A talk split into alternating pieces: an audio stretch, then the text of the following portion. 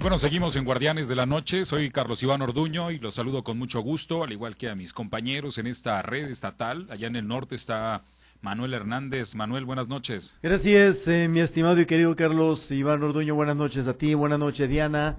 En la zona de Guasave, por supuesto, a todo el auditorio en Sinaloa, México y el mundo a través estas frecuencias eh, de Radio 65.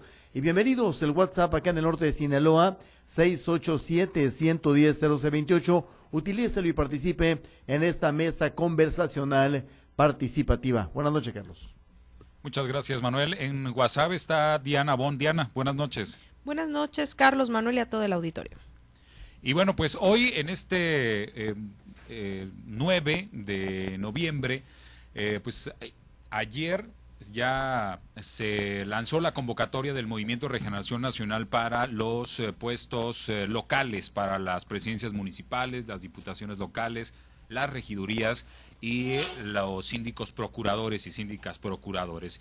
Y bueno, pues algo que se esperaba y que incluso algunos morenistas habían eh, comentado es que pues el candado que traía la convocatoria federal pues eh, también lo trajera la convocatoria para los puestos locales, que quienes habían competido en un eh, eh, proceso electoral pasado, pues por un partido opuesto al de Morena, pues no pudieran registrarse. Sin embargo, esta convocatoria no trae ese candado. Por lo tanto, bueno, pues aquí pareciera que quienes han cambiado de partido recientemente, y, se integraron a Morena, pues tienen más eh, posibilidades de, participar, ¿no? De que los, de que se puedan registrar y que además también pues puedan ser candidatos. ¿Creen ustedes, compañeros, que pues eh, esto eh, vaya a provocar que más de alguno vaya a estar en la boleta electoral de los priistas y panistas que se cambiaron? Claro, evidentemente sin este candado eh, pues va, va, a estar así, un panorama en el que dentro de, de, esta, de este registro, porque todos estaban preparando, todos deben de haber hecho los cursos, los interesados, esperando a que saliera la convocatoria. Y pues prueba está también que tras la publicación de, de esta convocatoria de Morena, pues eh, Feliciano Valle Sandoval, por ejemplo, dijo que no descartaba presentar su registro para la alcaldía de Guasave, que ahí seguía la aspiración y él contendió en el proceso pasado. también señalar que, que los morenistas aquí, pues, al, el día de hoy estuvieron muy tranquilos en ese sentido. Han estado como muy calladitos, muy institucionales.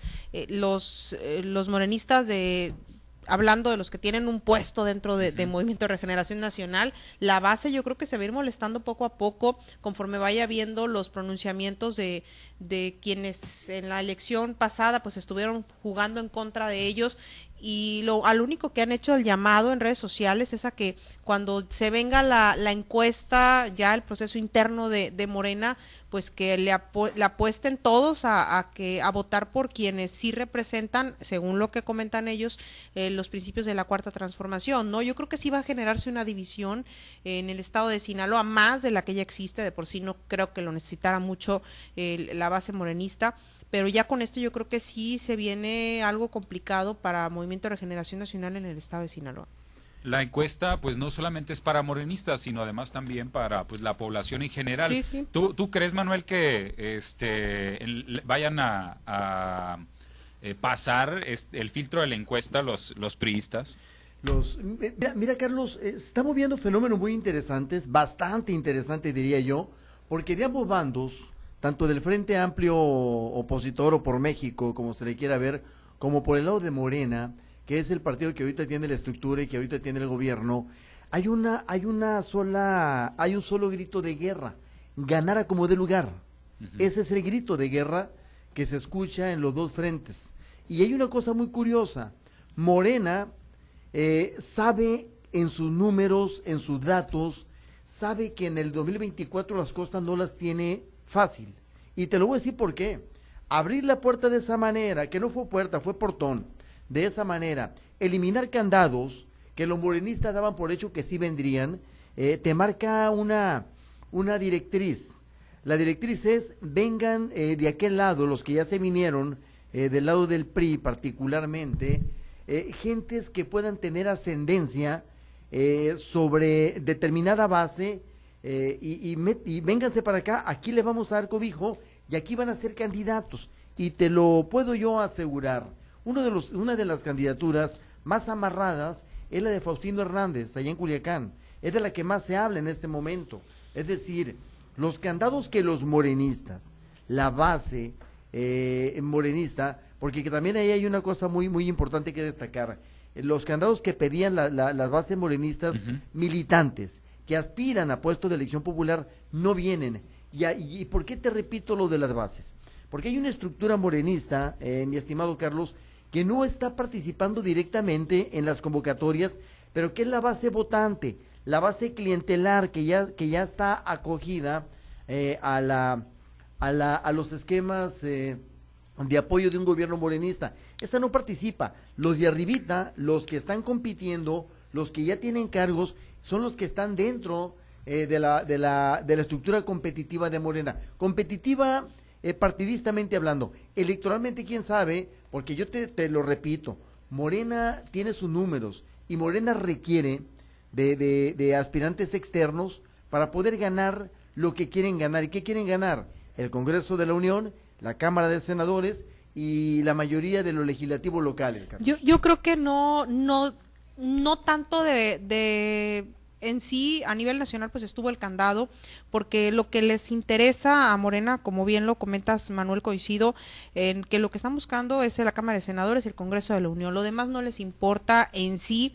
Entonces fue donde hicieron los ajustes para que, bueno, no les vamos a dar chance en el plano nacional porque necesitamos a gente dentro de Morena, que sean de Morena y que vengan, tengan algunos añitos con, con los principios de la cuarta T, por decirlo de alguna manera, para garantizar, sí, pues para garantizarles que no se les van a ir al momento en el que ya estén dentro eh, de, del Congreso de la Unión. Ahora, los estados sí se los abro porque ahí es donde van a tener oportunidad los que nos van a apoyar con el voto para que gane Morena eh, en una mayoría y absoluta a nivel nacional. Yo creo que esto marca el inicio de la decadencia del partido y lo comento así porque en al, eh, aunque en esta elección probablemente no les pueda afectar de manera importante el eh, la incorporación de los priistas, sí me parece que pues pierde el sentido el movimiento de regeneración nacional porque eh, pues ellos traían un discurso pues eh, muy incisivo al respecto sobre pues qué era lo que no querían que pasara en el gobierno y bueno al integrar me parece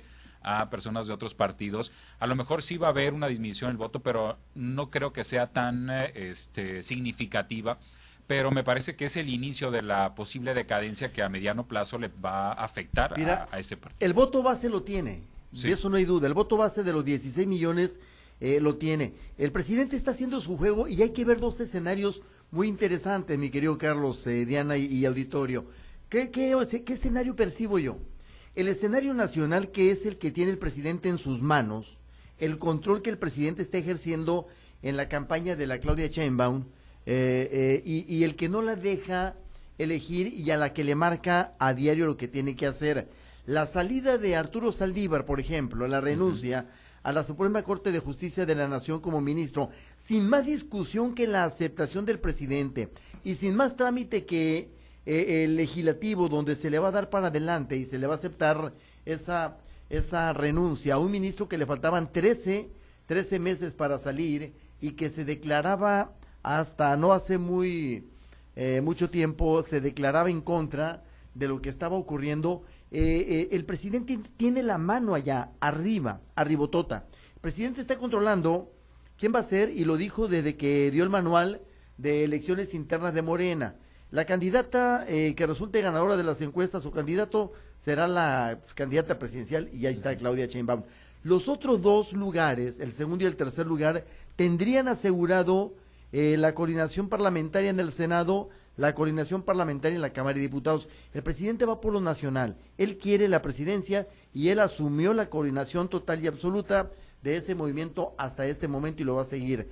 ¿Qué fue lo que ocurrió en los estados, Carlos? Le dijo a los gobernadores, le dijo a las estructuras locales, a ver, abran puertas y abran ventanas, que se venga lo que sea, pero no quiero yo perder Congreso de la Unión, perder Cámara de Senadores, mucho menos perder eh, territorialidad a nivel nacional. Necesito Congreso de los Estados, necesito otra vez eh, eh, ese aparato legislativo que le va a ayudar a sacar adelante los propósitos que tiene. En los estados se abrieron puertas y ventanas y aquí van a mandar los, los gobernadores en turno, mi querido Carlos. Ya la presidenta del PRI este, pues ha dicho que va a ser muy fácil si le ponen eh, los eh, candidatos eh, que salieron de su partido en el proceso. ¿Creen ustedes que sí vaya a ser fácil, o sea, para la oposición poder, este, pues, posiblemente no ganar, pero sí obtener una buena cantidad de votos que le permita incrementar su número de plurinominales en los congresos? Si Morena sigue actuando así, Carlos, mira, la cachetada a Merari Villegas que se oponía a que se abriera la convocatoria estatal. Y fuerte, ¿no? Eh, eh, sí, fue, un cachetadón, fue un cachetadón a Merari. Y también el tema de la, de la alcaldía en Culiacán, el gobernador está, está eh, hablando de, de hombres al frente de, dentro de su gabinete para la alcaldía. Diana, eh, ¿por qué le, cachetadón dices tú? Tienes mucha razón. ¿Por qué? Porque es la dirigente del partido. Porque es la que se opuso a esa, a esa apertura, que no, a que, a que la convocatoria tuviera candados para los eh, intrusos. Los intrusos son los que se vinieron para acá, para Morena. El, la cachetadota también a, la senadora Imelda, Imelda Castro, que también se oponía a esas. No ha dicho nada hasta ahorita. Merari está calladita y no tiene y no va a decir nada eh, en este momento. Y por ejemplo, a la senadora sí le permitieron que se le mm, este, se inscribiera competencia para para hacerle ahí el, parte del juego en el, parte del, de la encuesta y, pues. y de acuerdos también. Ella yo creo que ella, ella, no le va a ir mal pero en el caso de, de Merari yo creo que sí pues está muy lejos de, lograr lo que lo que pidió y lo pidió de manera muy anticipada y nada. Porque aparte yo creo que pues eh, Merari yo no, no la he visto eh, muy cohesionada con el grupo del gobernador entonces eso puede de alguna manera este, afectarle ha, cometido, este Carlos, muchos tropezones verbales. Sí. Además, y una cosa muy importante, Merari Villegas es dirigente, no líder. Eh, además, eh, una cosa muy interesante, carece de la estrategia de un verdadero eh, líder político partidista. No la tiene, no, no ha dado muestra de tener una estrategia político partidista, partidista eficaz. Y eso se demuestra eh, porque en los municipios, eh, por ejemplo acá en el norte, eh, Diana, y me voy a los municipios, a Salvador Alvarado, Guasave, Angostura, Sinaloa, Mocorito, Ahome, Choix, El Fuerte, ¿la han visto trabajar en la estructura, Carlos? Conformando estructuras municipales. No, yo, creo que es, es, un asunto general de Morena este, e, e, este de no tener estructuras que no se han preocupado por, salvo los servidores de la nación, yo creo que fuera de esa estructura no hay otra. Esa es la estructura de ellos. Sí. Eh, a esa estructura le Y es gubernamental. Y es de gobierno, efectivamente. Ahora, si nos vamos al otro terreno, al que señalaba ahorita, al que señalabas tú ahorita, yo estoy de acuerdo con Diana. Ah, si el Frente Amplio se pone trucha, eh, eh, le va a ir bien, ¿eh? Si se ponen abusados en lo que Morena está haciendo, eh, Morena aparentemente se está adelantando los tiempos eh, electorales al emitir convocatorias, pero si de aquel lado se fijan bien y si de aquel lado aprovechan los errores que por este lado se están cometiendo, al Frente Amplio le puede ir bien, ¿eh? No, es que yo no creo que sean errores, Manuel, ahí sí no coincido. Yo creo que todo está fríamente calculado. Planeado. Claro, claro, y que ellos están truchas porque ya saben que está planeado, las la cúpula ya sabe qué es lo que se orquestó porque los han apoyado a nivel nacional en muchas de las decisiones y yo creo que es un premio en, en, en, en los estados, hablando del estado de Sinaloa, por ejemplo, que se le esté dando esta oportunidad a quienes dejaron el, el precisamente la, la oposición para venirse para acá, para que empiecen a mm, de alguna manera el Partido Revolucionario Institucional ha caído y muchísimo, el Partido Acción Nacional también. Entonces, ¿qué están haciendo? Están creando su partido con otras siglas. Todos eh, tienen sus detalles. Claro, eh, pero están pero están creando su partido dentro de de Movimiento Regeneración Nacional y lo van a ir haciendo poco a poco. Entonces, yo creo que, que todo eso está muy bien orquestado porque el presidente de la República lo único que tiene en la mente es el seguir gobernando el país y el tener el Congreso de la Unión y, la, y el Senado. ¿Ustedes creen que este, todas estas cosas que pasan, que luego la gente pues dice, mira, pues aquí van brincando de un lado a otro los, los, partidos, los, los candidatos, los actores políticos, y bueno, se dicen cosas, de repente pues eh, a pesar de todo lo que les dicen, de la falta de ideales, pues ahí están luego en otro partido ¿Creen que esto es lo que eh, de alguna manera la gente pues no le interese poco participar en los procesos? No, ah, no, ya ven que en el INE pues ha habido este Poco pues, interés. poco interés de participar como observadores electorales, como representantes de casillas, eh, eh, como funcionarios precisamente de la elección. Yo veo un problema más grave, Carlos, y se lo planteaba yo hoy a, a- a Sergio eh, El Pío Esper, Ujú. Esquer, perdón, se lo planteaba yo. Yo no veo, yo no veo interés. Deja tú de los ciudadanos a participar como, como supervisores o capacitadores, de los ciudadanos a meterse a la política partidista. Eso, eso, yo, yo lo, lo, lo analizaría de otra forma. Yo no veo interés, Carlos, así brutalmente te lo digo, interés de los partidos o de los frentes o de las alianzas o de lo que se vaya a formar de aquí al 23 de noviembre hacia la ciudadanía, Carlos. Yo no veo que estén volteando hacia la población. Sí, no, la verdad es que pues, ellos eso, están ¿eh? eh, peleándose entre ellos y generando las condiciones para pues sobrevivir, en este caso Morena para sobrevivir en el poder y el Frente para pues eh, tratar de quitar del poder Y ahí gana, y ahí Morena, Nacional. Carlos. ¿eh? Sí. Y ahí gana Morena. En eso, o sea, gana Sí, Morena en el sentido tiene de que ventaja. tiene ventaja, totalmente. Tiene la estructura, tiene todo. Ahí gana Morena. Si los partidos, los del frente, quieren ganar, pero no están volteando a ver a la ciudadanía, eh, mi querido Carlos, le va a ir mal, ¿eh? Sí, yo creo que eh, tienen que analizar bien cuáles van a ser sus propuestas de candidatos. Ya son las nueve con 12 minutos. Vamos a las conclusiones, Diana. Bueno, pues esto se está poniendo muy interesante y se va a poner más, eh, sobre todo por los desaires que se están haciendo dentro del mismo partido y sí coincido, Carlos, es, la, es el inicio de la decadencia de, de, de este partido que pues llegó muy rápido, bueno, tardó, pero llegó con todo y, y al final pues yo creo que se lo van a acabar muy pronto. A mí, me Manuel. preocu- a mí me preocupa y me preocupa sobremanera, eh, Carlos, lo que pueda ocurrir en el 2024. ¿Por qué te lo digo? Si en el 2018 un personaje logró mover masas eh, hartas de un sistema eh, político gubernamental del que ya no quiso saber más, en el 2024 las cosas no van a ser distintas, Carlos. Porque del, del 18 al 24 han pasado seis años y créeme que el malestar es mucho, por muchas razones las que tú quieras.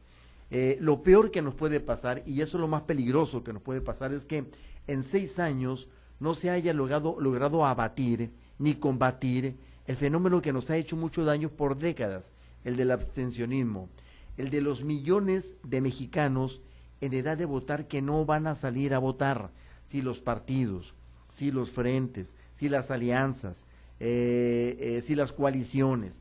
No logran penetrar en la piel del electorado en el 2024 de lo más de 90 millones de mexicanos en edad de votar y en edad de elegir, eh, mi querido Carlos, amén de los 30 que en el 18 participaron, de los menos de 30 que en el 21 salieron a votar, amén de todo ello, el fenómeno se puede presentar eh, más grave en este 2024. Repito, si los partidos no voltean a ver a la ciudadanía.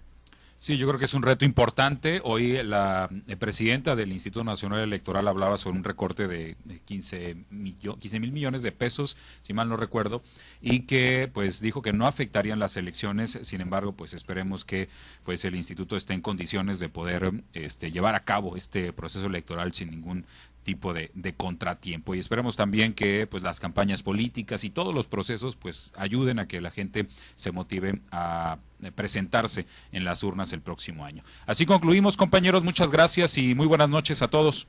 Buenas noches, Carlos y el auditorio. Gracias y buenas noches. El jueves, mi querido Carlos, Ah, jueves. jueves, ya casi la- viernes, casi fin de semana. En la antesala del libertinaje. Es bueno, para algunos sí, eh, por supuesto. Pero vamos a regresar ya a los espacios locales. Muy buenas noches a todos.